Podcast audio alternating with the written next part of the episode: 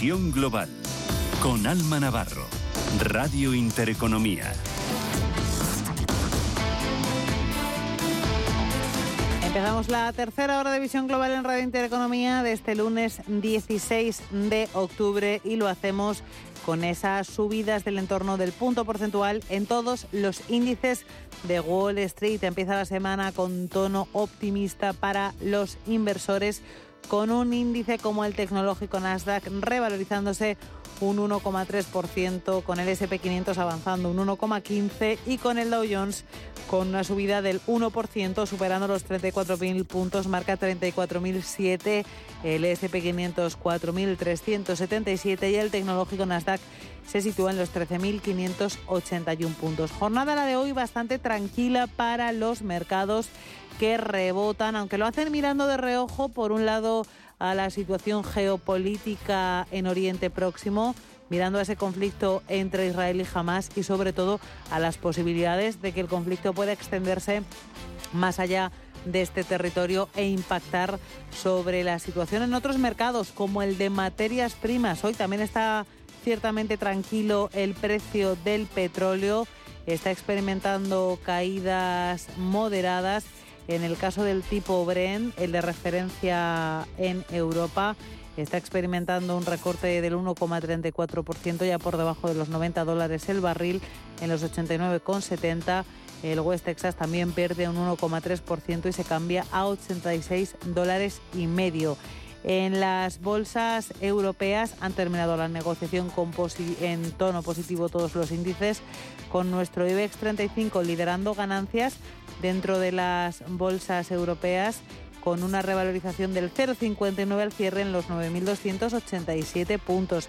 Miramos también al mercado de renta fija en tiempo real y vemos cómo siguen repuntando que lo hacen muy poquito las rentabilidades de los bonos, están también más o menos estabilizadas. Tenemos al bono americano a 10 años en el 4,7%, al bono alemán en el 2,78%, al bono español en el 3,9%. Mercado de divisas, el par euro-dólar lo vemos con una revalorización del 0,4% para el euro que se cambia a 1,055.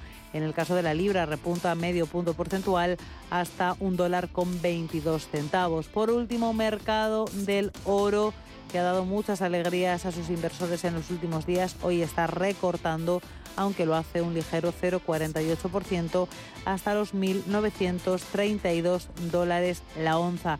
Ese es el tiempo real de los mercados en una jornada en la que los inversores continúan pendientes de la temporada de presentación de resultados que se retomará en la jornada de mañana. Seguirán rindiendo cuentas del último trimestre del año los grandes bancos que fueron los que estrenaron la temporada el viernes. Mañana será el turno de Bank of America y de Goldman Sachs. El miércoles de Morgan Stanley, también de Tesla y de Netflix al cierre. El jueves Philip Morris y ATT y el viernes será el turno de American Express. Pero en cualquier caso, este es el tiempo real de los mercados. Ahora nos toca lo que gusta a nuestros oyentes, responder a sus consultas y a sus dudas.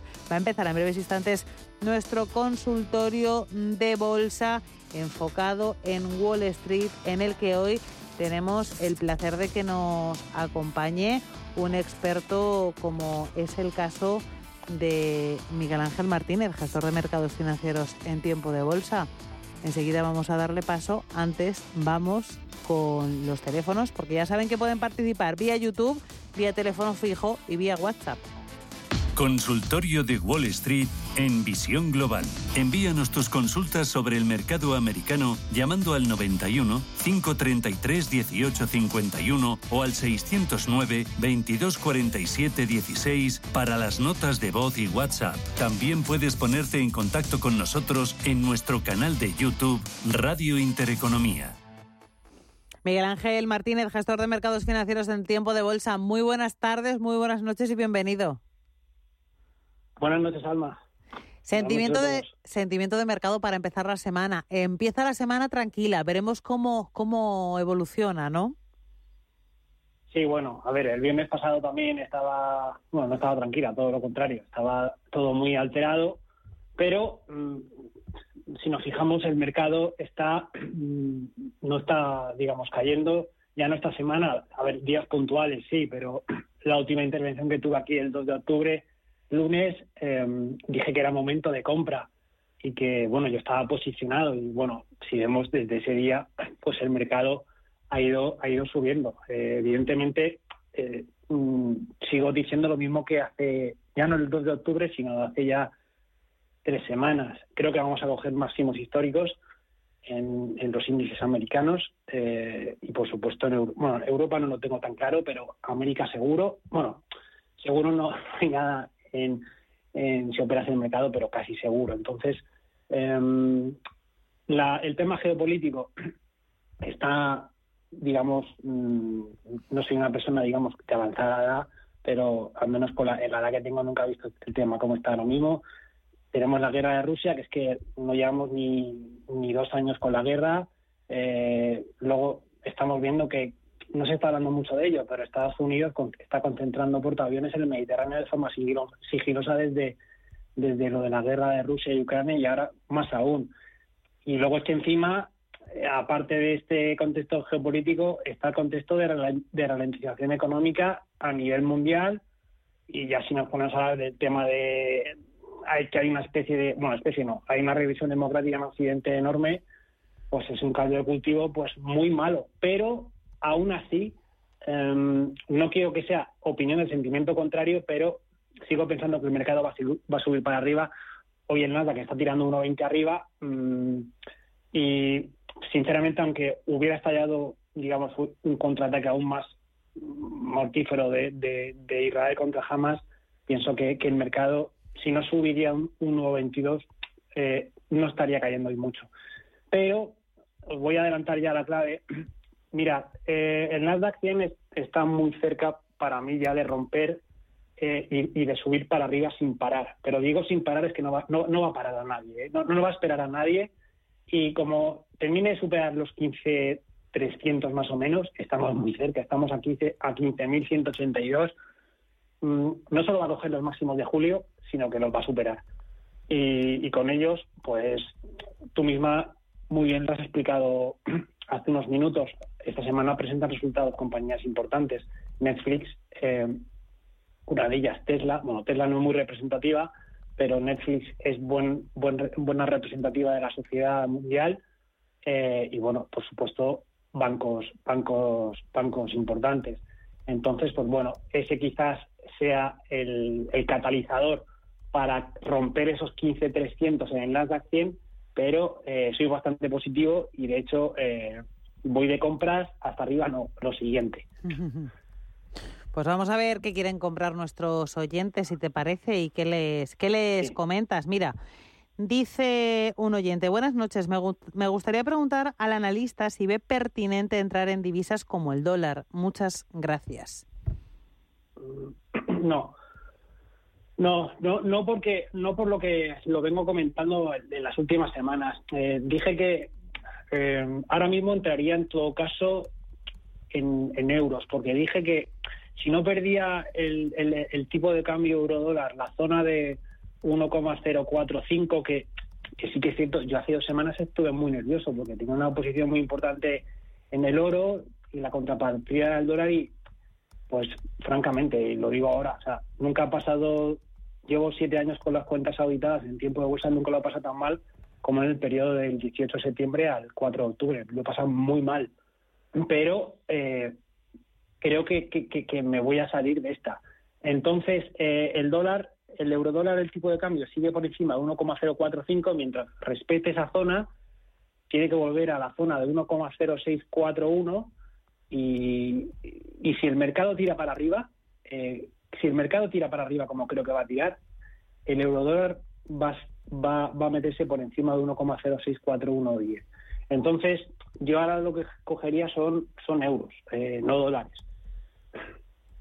Pues perfecto. Pues hablando precisamente del oro, nos pregunta un oyente, en este caso es Juan, dice que nos escribe desde Badajoz, nos da las gracias por este espacio y nos dice que qué evolución esperas en el precio del oro después del importante rebote de la semana pasada. Pues lo espero todo. lo espero todo. Mm, de hecho, no esperaba hoy, hoy eh, fijarse hoy que hoy está recortando el oro, pero todos los valores ligados eh, al oro están subiendo. Bueno, no quiero decir todos porque seguramente va a haber alguno que se me escape, pero los, los perdón, más alto Los tres, los tres más importantes de, de, del oro en Estados Unidos, valores están subiendo. Yo esperaba que recortaran hoy un poco, pero hay euforia hay, hay euforia compradora y esto tampoco va a ser flor de un día, esto tiene que ser ni flor de una semana, esto tiene que ser flor de varios meses. El viernes pasado le dije a los, clientes de tiempo de bolsa que, que, para mí el oro había comenzado un inicio de, de tendencia alcista que no tenía desde el 8 de mayo. Entonces, hay que estar en el oro sí o sí. A ver, que mañana puede seguir recortando un poco, hoy estaba recortando medio punto porcentual. Pues sí, es normal. El viernes subió creo que más de un 3, o llegó al 3, 3 y pico. Pero mientras la. Mira, mira, para ser más concretos, mientras la, la onza de, oro no se meta por debajo de los 1.920 dólares, em, yo el oro lo veo, lo veo al menos en los 2.100. Como poco, pero puede, puede, puede coger, para mí es mi materia eh, prima preferida ahora mismo, por encima del Bren y, de cualquier cosa. Vamos, con los ojos cerrados. Nos dice María desde Valencia, ¿a qué se refiere el experto con que tengamos que estar pendientes del Nasdaq? Sí, bueno, eh, vamos a ver, el Nasdaq es un poco el, catalizador del mercado, eh, sí que evidentemente el, Dow Jones, el Dow Jones es, el índice por antonomasia en Estados Unidos, pero el Nasdaq ya desde, pues desde la crisis de los .com en el 2001, pues es el índice catalizador ya no de Estados Unidos, pienso que pienso que, que, a nivel mundial, entonces pues eh, el, el, Nasdaq está, digamos, en una zona de compresión, entonces en zonas de compresión, y es una zona de compresión ya lleva como tres meses, eh, pues se lo está pensando. Eh, entonces, pues bueno, el, evidentemente la semana pasada no iba a romper esa zona de compresión con lo que estalló entre el jueves y el viernes en Israel. Se, se contuvo, pero e, esa contención hoy vemos que, que, que, ya quiere dejarla atrás y, como digo, mm, si acompaña, si el Nasdaq supera los 15.300, el resto de índices eh, va a tirar hacia arriba. Seguro, eh, seguro. Y España no lo tengo. Bueno, a ver, esto tampoco es un consultorio de IBEX, o, podría ser, pero no lo es. Pero creo que Europa va a ir detrás de Estados Unidos y, y podemos estar eh, ante las horas decisivas de que vamos a ver máximos históricos y como los veamos mucha gente no se lo va a creer, pero, pero yo creo que sí. Pues vamos ya con consultas concretas. Nos pregunta un oyente, dice, hola, estoy interesado en Arthur J. Gallagher con ticker AJG. Sí, sí. Y en Ingersol Rand con ticker IR para entrar y mantenerlas un tiempo. Eh, Arthur, Arthur Gallagher, me encanta esa compañía y me, arrepiento mucho de no haber entrado en julio porque era una alternativa que, bueno, da igual, no, era una alternativa que tenía para entrar en julio y no quise entrar y me arrepentí porque subió bastante. Em, sin dudarlo, Arthur Gallagher, me encanta esta empresa, la descubrí en primavera, no la conocía y, lo está haciendo francamente bien, especialmente... Mm, la semana pasada que mantuvo la zona por abajo de 235,90. Para mí esa zona era clave, la consiguió superar, mm, estuvo tres semanas de consolidación para superarla, 235,95, así que si mantiene, pues vamos, del tirón con Artur, Artur Gallagher, porque es una impresión, me encanta y la otra es IR. Eh, esta no la conozco. La otra es Ingersoll, ¿no? Sí, sí, sí, sí, vale, vale. No, no, no nunca la he operado. Eh, esta, mm, bueno, a ver, no, evidentemente no, no es tan buena. Bueno, a ver, no es tan buena. En, un par de segundos tampoco les puedo decir mucho, pero tampoco es tanto de mi grado como Artur Gallagher. Em, yo aquí le diría no me gusta cómo se está comportando desde, desde finales de agosto. A ver, no lo está haciendo mal del todo. mm, ha dicho ha dicho que quiere mantener para para, ha dicho que quiere entrar y mantenerlas medio plazo, sí. Vale, yo, yo mira, eh, yo en, eh, en Arthur Gallagher sí que eh, entraría ya sin pensarlo, sin, siempre y cuando mantuviera la zona que le he dicho, pero en Ingersoll yo no compraba hasta que no superara la zona de 66,30. Está en 64,86. Si supera la zona de 66,30 entraba al menos como poco hasta los 70. Pero no, en esta no entraba. En la otra sí. En Ingersoll no entraba aún. Perfecto, vamos a continuar con más consultas de nuestros oyentes porque nos pregunta eh, que cómo mm. ves eh, Sam Rice para entrar ahora en la parte baja del lateral que está haciendo. Gracias. Eh, Sam Rice, no sé si lo he pronunciado bien. Es con ticker, a ver, por Dios. Sunrise. No, S-I-M el ticker es SY1. Simrise. Química alemana. No es esta. Ah, pero esta es de Alemania. Vale, vale. Sí, es alemana. Sí. No, esta no la quiero. ¿Cómo ha dicho, perdón, Alma, ¿a qué ha dicho exactamente? Dice, eh, nos dice el oyente, a ver, a ver, a ver. Eh, entrar ahora en la parte baja del lateral que está haciendo, gracias. Ah, vale, sí, a ver, sí. vale, es una opción.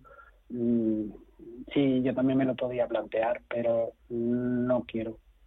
No quiero porque, mm, le voy a decir, porque eh, el DAX está casi en máximos históricos. Y, y, esta empresa, mm, pues no, esta empresa, si me dices tú que desde hace dos meses pues está recortando, vale, pero es que esta empresa lleva recortando, pues va a ser dos años. Entonces, pues Sí, es una empresa, eh, es una empresa mm, que debe tener buenos fundamentales por, por, venir de donde viene.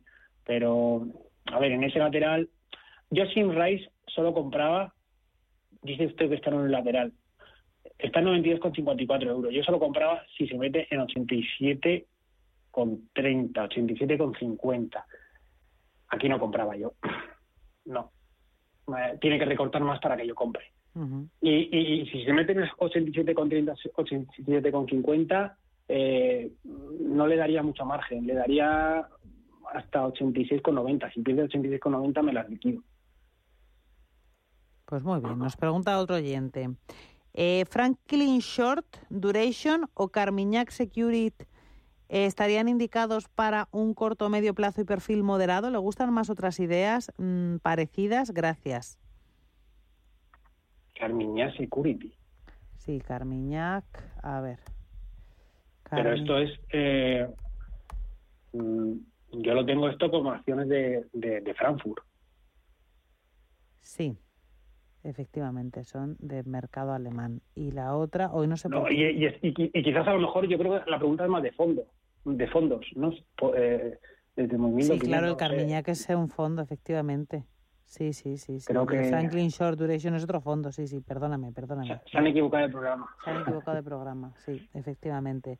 Eh, Microsoft, vamos con grandes clásicos. Carlos de Madrid, Microsoft y Apple. Sí, vale. Este es este programa ya, Microsoft. Esto sí es este programa. Eh, se han equivocado ellos, se me he equivocado em, yo. No, no pasa nada.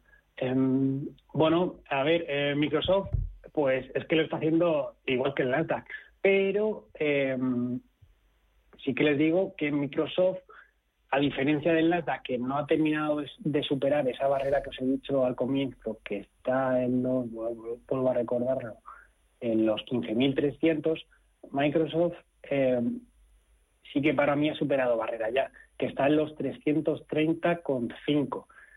Hoy está en 333,92, mientras se mantenga por encima de 330,5 a por todas. Nuevos máximos históricos y vamos, aquí no hay que mirar atrás, porque es lo que digo. O sea, el Nasdaq creo que va a tirar para arriba. Microsoft, mira, esta, no, esta ya es la pista de que el Nasdaq tiene que tirar para arriba. Microsoft va a superar 330,5. Eh, el Nasdaq me imagino que irá, irá, irá por detrás de Microsoft. Y la otra es Google. ¿No? y Google, pues Google está a nada y menos de superar máximos históricos. Está a un menos de un 1% de superar esos máximos históricos. Si es que nos están hablando los valores clásicos. Eh, 131,82 y está nada de superar los 133. Pues, a ver, entre Google, si me dicen elegir entre Google y Microsoft, em, creo que cogería Google, porque es que creo que puede ser mucho. Eh, pero si tuviera dinero para comprar todas estas, pero yo creo que yo cogería eh, Google porque se puede meter por encima de los 160 y, antes de Navidad. Así que me gustan las dos, me gustan las dos mucho, pero cogería Google. Perfecto, pues vamos a continuar con más consultas. Dice, estoy siguiendo estos dos valores, Walt Disney y eBay. ¿Es buen momento de entrada? ¿Qué cree el experto? No, bueno, a mí eBay no, no me termina eBay es como la compañía alemana que hemos dicho antes, o sea, lleva cayendo dos años. Mm. Vamos a ver. eBay puede estar para eBay puede estar para rebotes y yo para rebotes prefiero coger eh, Google y Microsoft que no va a ser un rebote. O sea, no, Google y Microsoft creo que van a subir día sí día también.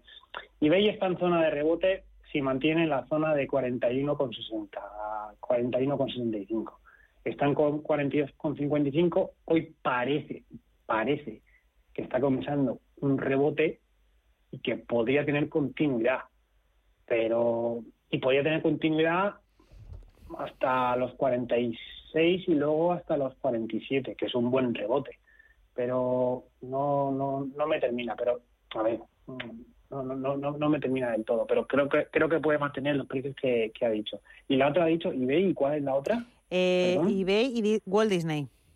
Ah, sí, perdón, Walt Disney. Claro. Em,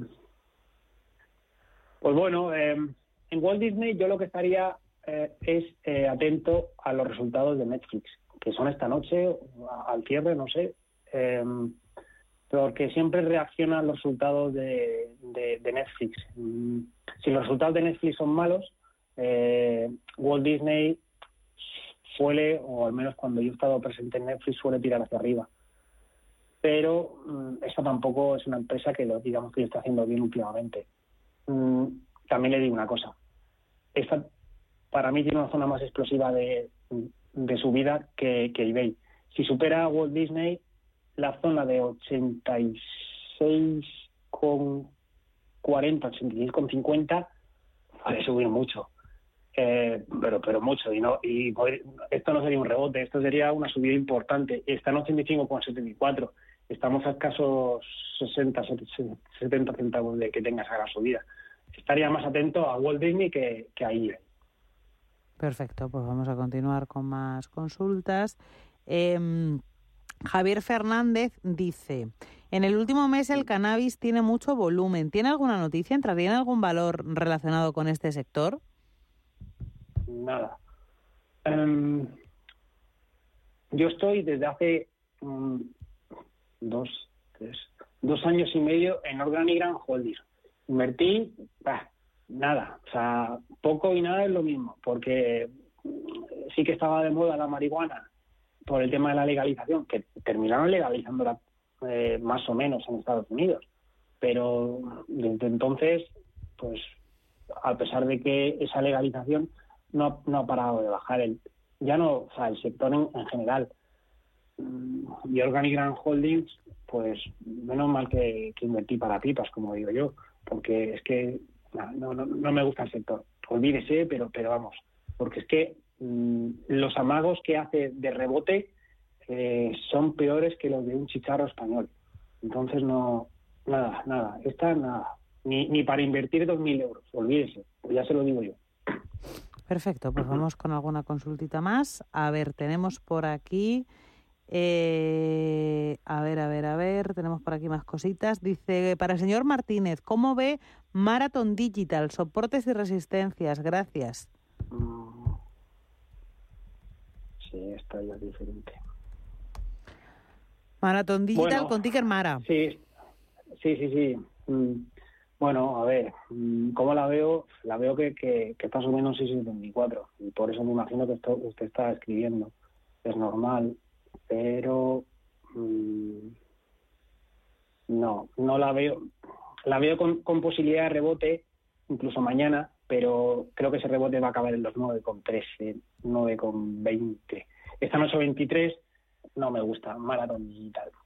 No la quiero, pero no, no, no me gusta. A ver, si supera 9,25 esta semana o la que viene, bueno, me da igual, esta semana o cuando sea. Si supera 9,25, pues seguramente se puede hacer un por dos.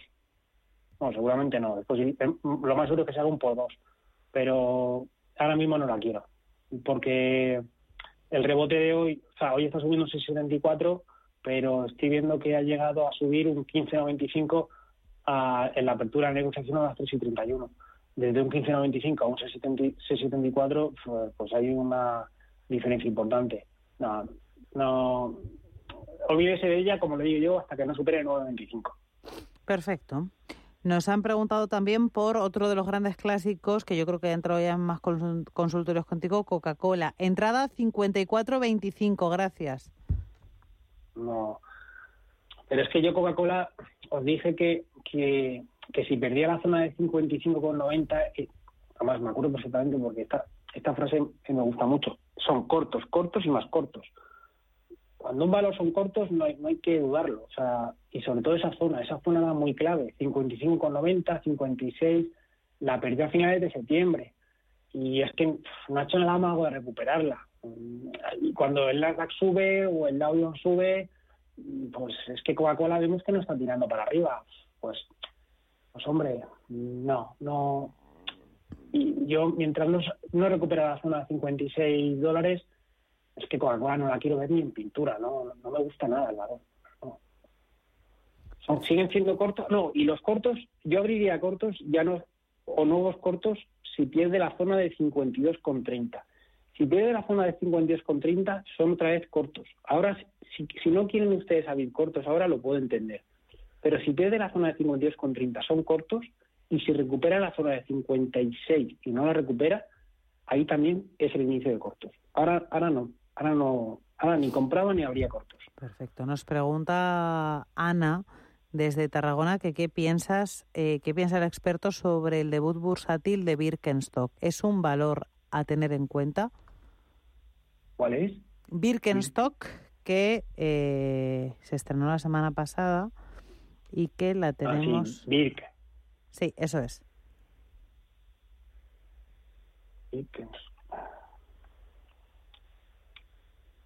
Bueno, vamos a ver. Se estrenó cayendo bastante.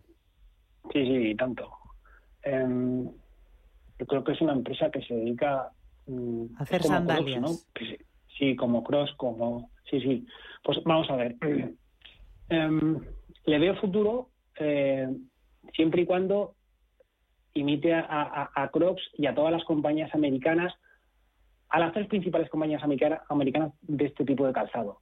Em, que ya ahora mismo tengo en mente Crocs y hay otra que no me acuerdo el nombre, pero, pero vamos. Em, evidentemente está depurando, como digo yo siempre, las OPVs hay que esperar ya no una semana, es que lleva hasta tres días, eh, sino al menos dos meses o así, pero, pero sí que le veo futuro, mm, por supuesto. Pero ahora mismo no, no, no, no, no me lanzaba la compra porque es que también es cierto que, mirad, esto, esto también es un indicativo de que al corto plazo quizás no debe ir muy bien. Alguna vez creo que he dicho que en las OPVs, cuando sale una empresa a cotizar, los primeros días la inflan bastante. Y esta ya desde el primer día tirado para abajo. Eso no es indicativo. Me recuerda a OPVs como las de Groupon cuando salieron a bolsa o como las de Twitter, que los primeros días cuando tiraron para abajo, eso fue mal síntoma y la prueba es que los siguientes años fueron para abajo. Pues le doy el beneficio de la duda por el tema del sector que es, pero por cómo ha salido en la OPV los primeros días no, no me termina. Perfecto, pues vamos a estar pendientes de esta compañía. Y antes de irnos a los valores, tus valores favoritos, Nos preguntan desde Jaén, desde Linares, concretamente es Antonio, por Nike y por Adidas. Vamos con la alemana. Eh, vamos a ver. Em, a ver, Adidas, em, mientras está en 170,40, mientras la, mantenga la zona de 160,8, para mí es compra. Y compra Em, no. Sí, o sea, es. Bueno, más que compra sería mantener, pero no la veo muy atractiva. Fundamentalmente por un solo motivo. Lleva dos años sin superar la zona de 193,6. Hace los amagos, no los coge y ha hecho demasiados amagos. Cuando un valor o índice, me da igual, hace amagos durante dos años y no termina de coger y no termina de romper, salvo que sea un movimiento de consolidación, como está haciendo el oro, bueno, esto nunca lo he dicho, pero el oro está consolidando durante 10 años y creo que va a explotar hacia arriba, mm, pues sí, pero esto lleva dos años y, no termina de meterse por encima de 193,6, así que pues no, no me dice nada vidas. Y Nike, pues vamos a ver si es diferente. Bueno, eh, Nike no está consolidando, pero, pero ha roto eh, ha, tenido una ruptura alcista y la ha tenido hoy. Nike está interesante. Y Nike está interesante desde esta tarde. Pero desde esta tarde y desde hace un montón de meses. Pero la primera vez es eso hoy. Así que la pregunta la ha hecho, o sea, la pregunta la ha hecho en el momento adecuado muy, bien. Si mantienen en la zona de, de 100 dólares, 100 clavado, Nike va a seguir hacia arriba como poco hasta los 105, 108. Así que yo me lanzaba ya a la compra por Nike. Vamos, sí, sí, sí, me gusta, me gusta lo que está haciendo. Pues... Aunque está recortando ya varios meses, pero, pero mm, ya digo que este recorte de varios meses puede haber acabado hoy. Pues después de hablar de Nike y de Adidas, te quiero preguntar por tus valores favoritos. Uno, uno. Te voy a decir uno. El oro. Sí. A ver, eh, no, te, no voy a incidir más por el oro porque no me gusta ser tan incisivo, pero he comprado hace poco, eh, bueno, hace poco, sí, ligeramente por debajo de los precios que está ahora. Upstar, antes a las ocho y media has hablado con un experto en inteligencia artificial, pues Upstar es una compañía de préstamos de inteligencia artificial. pueden decir ustedes, ostras, meterte en una compañía de préstamos en Estados Unidos conforme están los tipos de interés es una locura, vale, pero es que no me, yo no me enamoro de los valores, los quiero, los utilizo durante unos días, unas semanas y los desecho. Eh, pero Upstart creo que puede dar muchas alegrías. Em, yo he comprado, estaba en 28,91, he comprado algunos centavos por debajo. Si, si supera, si termina por superar la zona de 29 y medio, pues Upstart puede subir como poco, como poco, un 20, entre un 20 y un 70% en un par de días o, en dos semanas. Entonces, está muy cerca de superar, como digo, esa, esa zona de 29 y medio. Así que yo espero que lo haga en próximas fechas, en próximos días. Pues que gusta. Estaremos pendientes. UPS. UPST. UPST, pues estaremos pendientes eh, de Upstars. Eh, Miguel Ángel Martínez, gestor de mercados financieros en tiempo de bolsa, un placer compartir contigo este lunes de consultorio. Gracias. El placer siempre mío. Gracias a ti, Alma. Buenas noches. Buenas noches.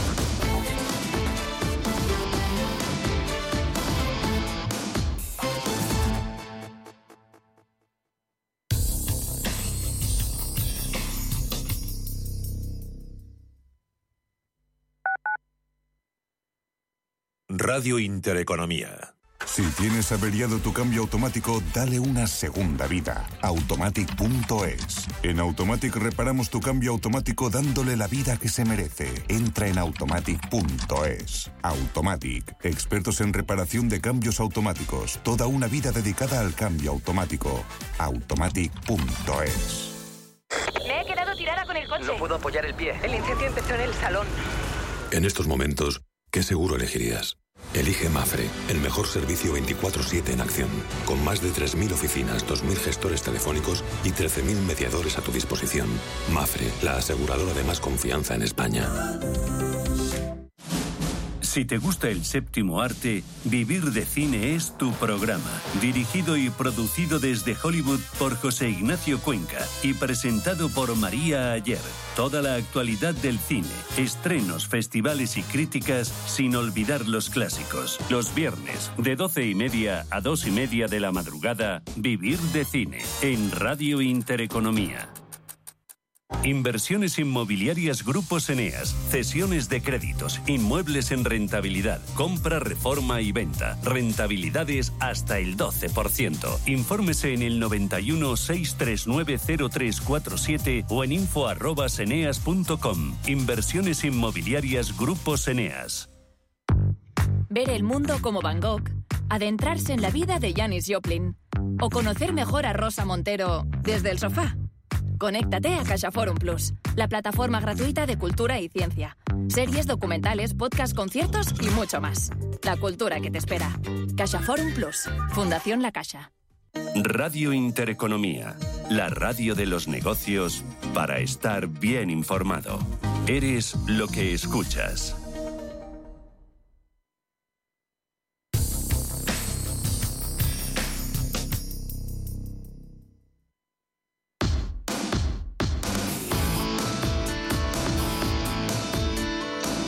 Visión Global.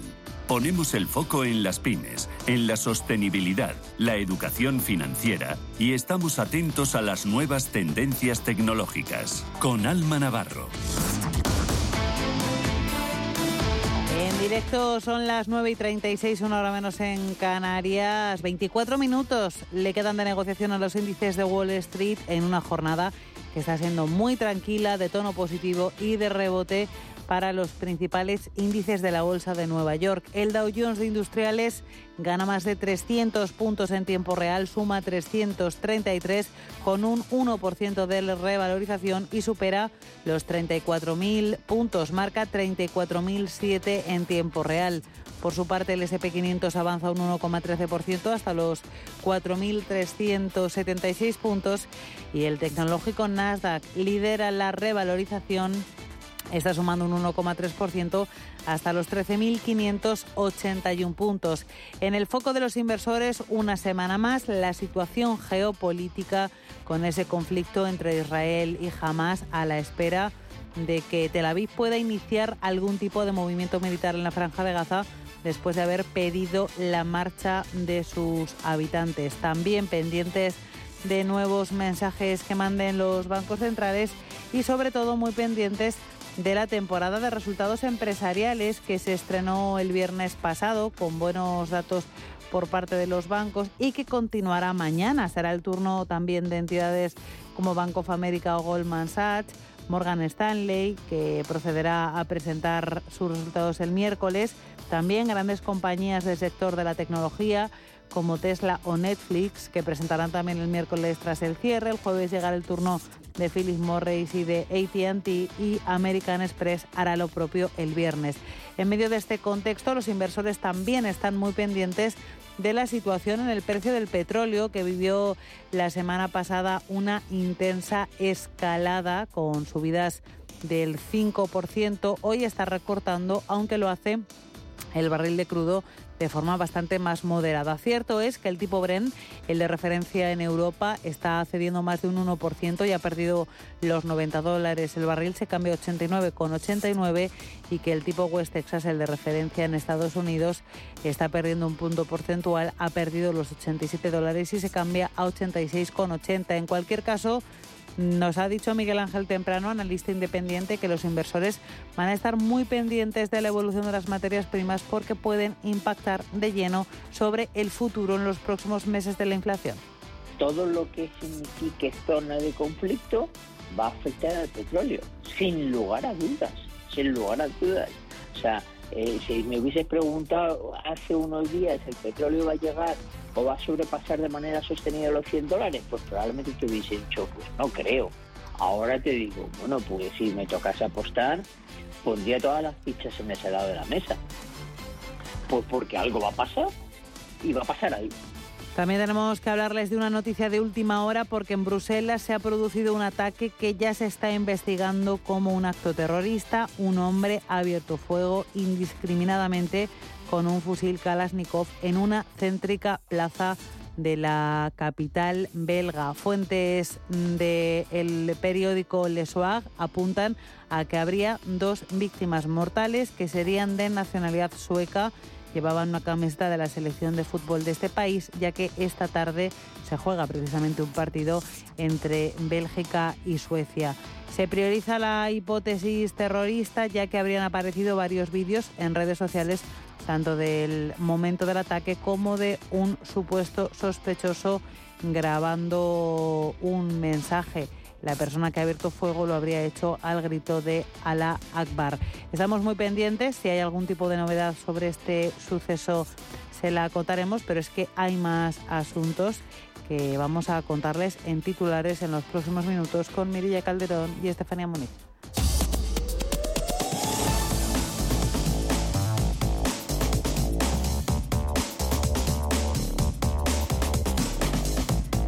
Vodafone España nombra a Jesús Suso como nuevo director de la unidad de empresas. Sustituirá a Daniel Jiménez, que abandona la compañía para enfocarse en nuevos retos profesionales. A partir del próximo 15 de noviembre comenzará a ejercer el cargo. De este modo, la operadora realiza un cambio organizativo en su comité ejecutivo para asegurar un nuevo impulso en este departamento. Desde la compañía han destacado que con la incorporación de Jesús Suso impulsan el desarrollo del talento interno de la compañía con un doble objetivo por un lado, dotar de la máxima continuidad al negocio y al equipo a través de un profesional ya reconocido por su experiencia y con una visión 360 grados del negocio. Y por otro, asegurar un nuevo impulso en la ejecución de los planes en términos de competitividad y crecimiento. Por otro lado, CEPSA desembarca en el negocio del biometano con 15 plantas en España. La energética quiere convertirse en uno de los mayores productores de gas a partir de residuos del campo. Aportará la quinta parte de la oferta nacional en 2030. Serán un total de 15 plantas las que pondrán en marcha, que sumarán una generación agregada de 4 teravatios hora anuales. Esa cifra equivale al consumo medio de gas natural de 650.000 hogares. El presidente de BBVA, Carlos Torres, asegura que no conoció que BBVA contrató a Villarejo hasta junio de 2018. Torres ha declarado hoy en calidad de testigo durante más de tres horas ante el juez de la Audiencia Nacional, Manuel García Castellón, y ha aseverado que a pesar de que la primera información que relacionaba a BBVA con el excomisario se publicó en mayo de 2018 y de que el director de comunicación de la entidad le remitió un mail la noche de esa primera noticia, no lo leyó y no fue hasta uno o dos meses después que supo del caso. No obstante, ha asegurado que no le dio especial relevancia al asunto hasta enero de 2019, cuando se conoció que la entidad presuntamente ordenó en 2004 espiar a SACIR y miembros del gobierno de Zapatero. Todo ello a pesar de que en octubre de 2018 la actual directora de Servicios Jurídicos del banco y el antecesor de esta ya presentaron un informe de Comité de Seguridad Corporativa que él presidía, en el que aparecía un documento Excel con todos los pagos y facturas al excomisario. Apple tiene problemas en China porque las ventas del iPhone 15 decepcionan.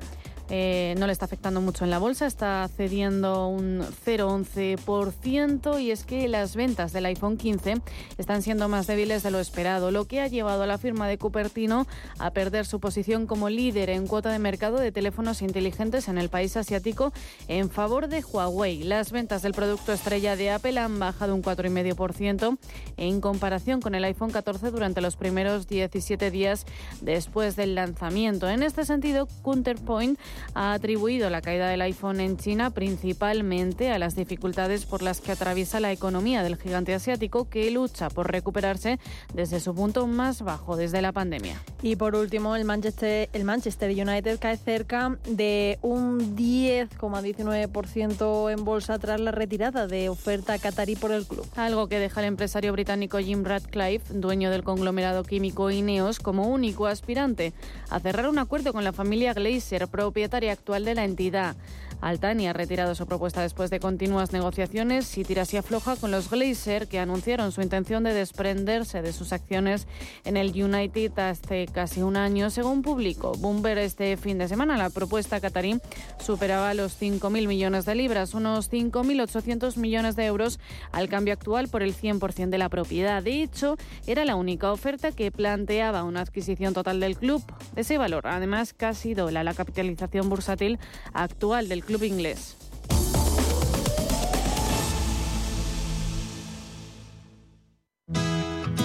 Tienes claro lo que quieres. En Cuchabank te lo ponemos fácil. Hipotecas Cuchabank, donde terminan las comparaciones. Más info en cuchabank.es. La familia es lo más importante y en todas surgen conflictos. Pero hay dos palabras que pueden hacer magia. Solo aquí en la mesa un filete más significa te perdono o te quiero Seguramente la mesa de nuestras casas sea el lugar más tierno del mundo. El Pozo Tiernos, uno más de la familia. Si caminas solo, irás más rápido. Si caminas acompañado, llegarás más lejos. Luna Sevilla es su asesor patrimonial de referencia. Prestando nuestros servicios como agentes de Caser Asesores Financieros, somos una empresa con amplia experiencia profesional y una clara apuesta por la formación de calidad, la información transparente y objetiva y por el asesoramiento financiero personalizado y continuado. Si desea más información, visite lunasevilla.es o llámenos al 91 762 3442. Los nuevos conceptos energéticos son ya un presente. Por ello, en Radio Intereconomía nos sumamos cada semana a I más Verde, un programa sostenible y eficiente, productivo e innovador en el que analizamos etiquetas tan conocidas como eco, cero, bajas emisiones, descarbonización o renovables. Recíclate cada martes de 10 a 11 de la noche en Radio Intereconomía con José Luis Pichardo y descubre el futuro más verde. El análisis del día en visión global.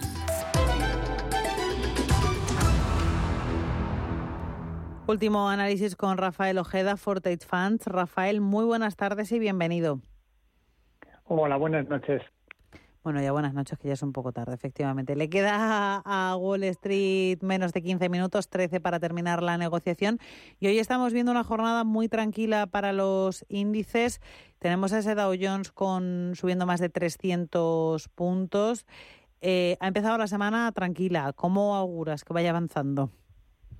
Pues hombre, yo espero que la semana sea tranquila y que con el paso de los días vaya cogiendo tracción y vaya subiendo. Lo cierto es que las caídas del viernes, a mi modo de ver, tampoco tenían demasiado, demasiado soporte porque era una cosa absolutamente, no sé, testimonial, porque la presentación de resultados, a mi modo de ver, va a ser bastante positiva.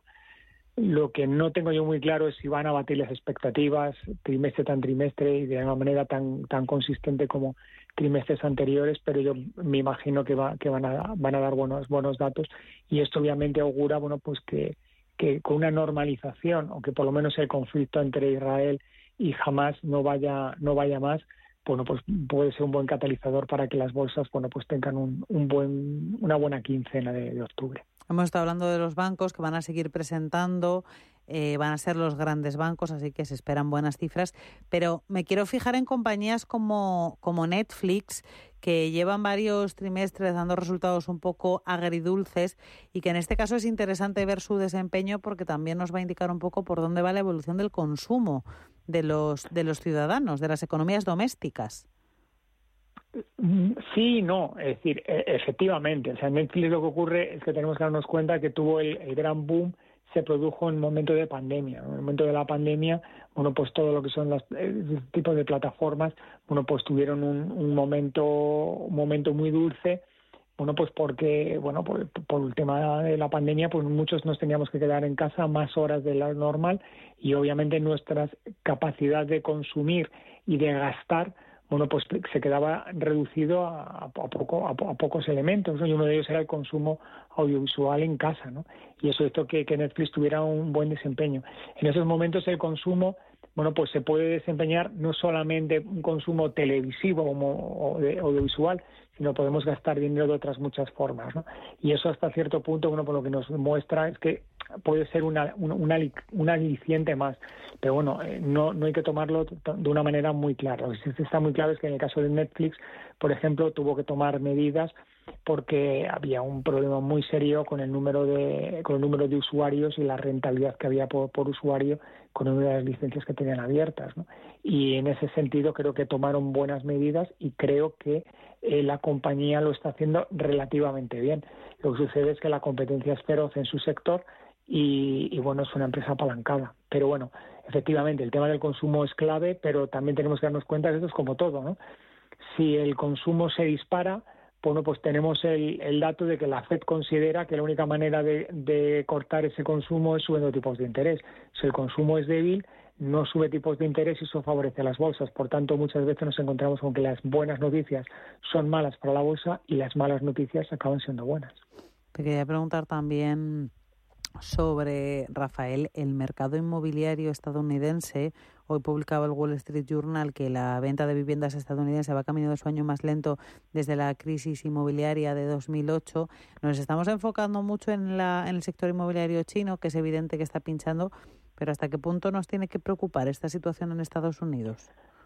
Pues nos debería preocupar bastante. Lo que ocurre es que es una cosa muy curiosa y me alegro que lo, que, que lo fijes, ¿no? De que vemos mucho el mal en el ojo ajeno, pero sin embargo en el nuestro no vemos absolutamente nada, ¿no? Entonces, eh, eh, los problemas de China son tremendamente problemáticos porque China crece al 5% o al 5,5% y nos parece poco, cuando nosotros estamos creciendo a tasas infinitamente inferiores y cuando el 70% del crecimiento mundial lo genera China y los países del sudeste asiático, ¿no? Pues ocurre un poco lo mismo. Efectivamente, China tiene un problema muy serio con el sector inmobiliario, pero Estados Unidos también lo tiene.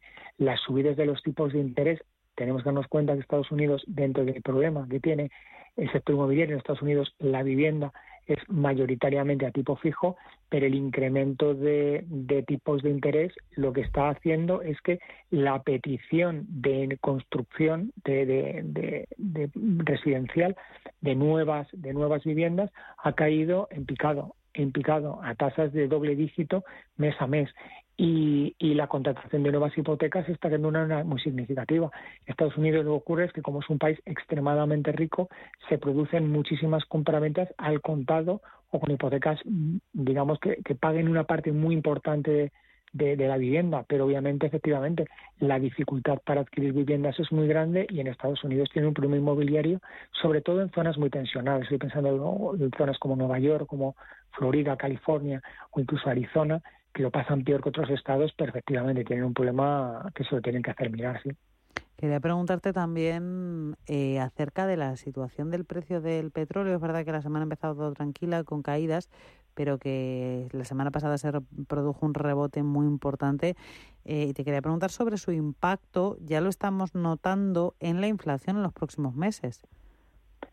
Bueno, pues es otra cosa que no interesa decir o interesa comentar de otra manera, ¿no? Pero el precio del petróleo inexorablemente va a niveles de 100 dólares por barril. Nos cueste o no nos cueste o no queramos creérnoslo, ¿no? Pero no tiene ningún sentido que el precio del barril caiga cuando nos estamos encontrando en que lo que queremos es que la economía crezca. Si, está, si China al final acaba creciendo a tasas del 5, 5,5%, obviamente es porque China consume más. Si se produce un incremento de la producción de China, un incremento de la economía china, va a ser a costa de que necesitar más petróleo. Y si ocurre lo mismo en los países de la OCDE, obviamente se va a incrementar eh, eh, el consumo. Pero, sin embargo, la producción no crece de la misma manera. Es decir, los países árabes y, sobre todo, también Rusia, bueno, pues han decidido recortar la producción de petróleo o la venta del mismo para mantener los, los precios altos y obviamente si se incrementa el consumo pero la producción no se incrementa de la misma manera, pues obviamente el precio del combustible, el precio del petróleo va a subir.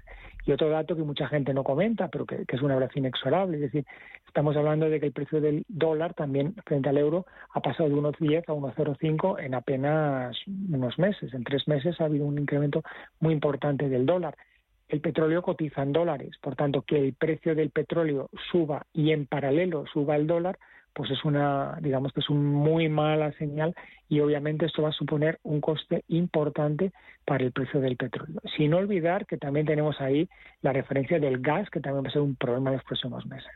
Eh, te quería preguntarnos hasta qué punto va a impactar o puede impactar sobre, sobre la cotización del petróleo ese anuncio que ha hecho Estados Unidos de aliviar las sanciones a Venezuela para garantizar un proceso eh, electoral eh, justo, objetivo y demás. Pues a mí me parece que mienten más que hablan. Es decir, Estados Unidos está facilitando la venta de petróleo venezolano precisamente porque quiere apretar a Irán en el hipotético caso de que Irán esté detrás de la ayuda jamás para, para la guerra con, con Israel. Por tanto, obviamente, si te encuentras con que Rusia eh, no bombea tanto petróleo que los países árabes, fundamentalmente Arabia Saudí, ha decidido restringir la producción de petróleo y quizás haya un problema con Irán, pues obviamente alguien tiene que producir ese petróleo. Estados Unidos ha liberado gran parte de sus reservas, pero obviamente no lo puede hacer indefinidamente. Necesita alguien que provea ese petróleo. Bueno, pues que sea Venezuela. Si como excusa ponemos que facilita el proceso electoral, pues me parece una forma de blanquear lo que no es así, es decir, necesita que alguien bombee petróleo. Lo que pasa es que si lo si lo planteas a Venezuela cuando tú eres el que hace que Venezuela no lo quiera no lo pueda vender, pues tienes que buscarte una fórmula para, para blanquear esa situación, y es lo que están haciendo. Y luego tenemos el caso de ese conflicto entre Israel y Hamas con Estados Unidos haciendo esa llamada Joe Biden directamente de eh, cuidado que como el conflicto se haga internacional podemos tener problemas. Y efectivamente, y te digo una cosa, menos mal que está Joe Biden en el gobierno, que dentro de, de que no deja de ser americano y son muy prevelicistas, si estuviera Donald Trump, madre mía, aquí están sonando tambores de guerra. Sí, puede ser un problema muy serio porque da pie a que Rusia pueda tomar partido por Palestina precisamente pues para hacer daño a Estados Unidos, que China en un momento determinado pues pueda llegar a, tomar eh, partido, que Irán aflore, porque Irán ya ha comentado que Irak, por ejemplo, va de la mano con ellos. Es decir, podríamos tener un conflicto bastante, bastante, bastante serio. Esperemos que no sea así por el bien de todos.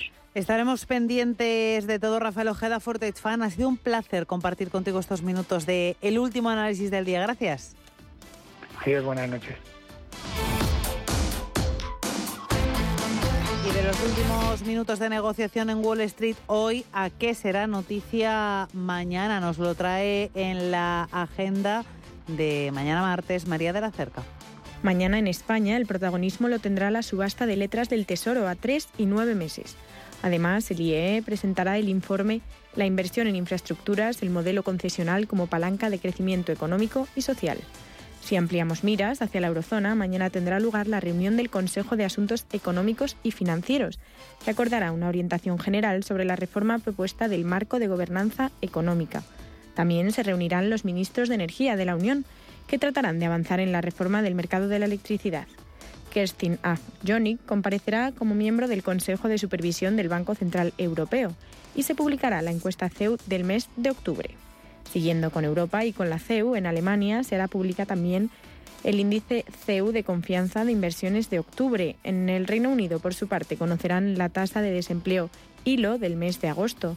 Del otro lado del océano, si nos vamos hasta Estados Unidos, se conocerán varios datos macro, como son las ventas minoristas adelantadas y la producción industrial, ambos del mes de septiembre. Además, empresas de referencia en la economía estadounidense y mundial, como son el Banco de Nueva York, el Banco de América, Goldman Sachs, United Airlines y Johnson Johnson, publicarán resultados trimestrales.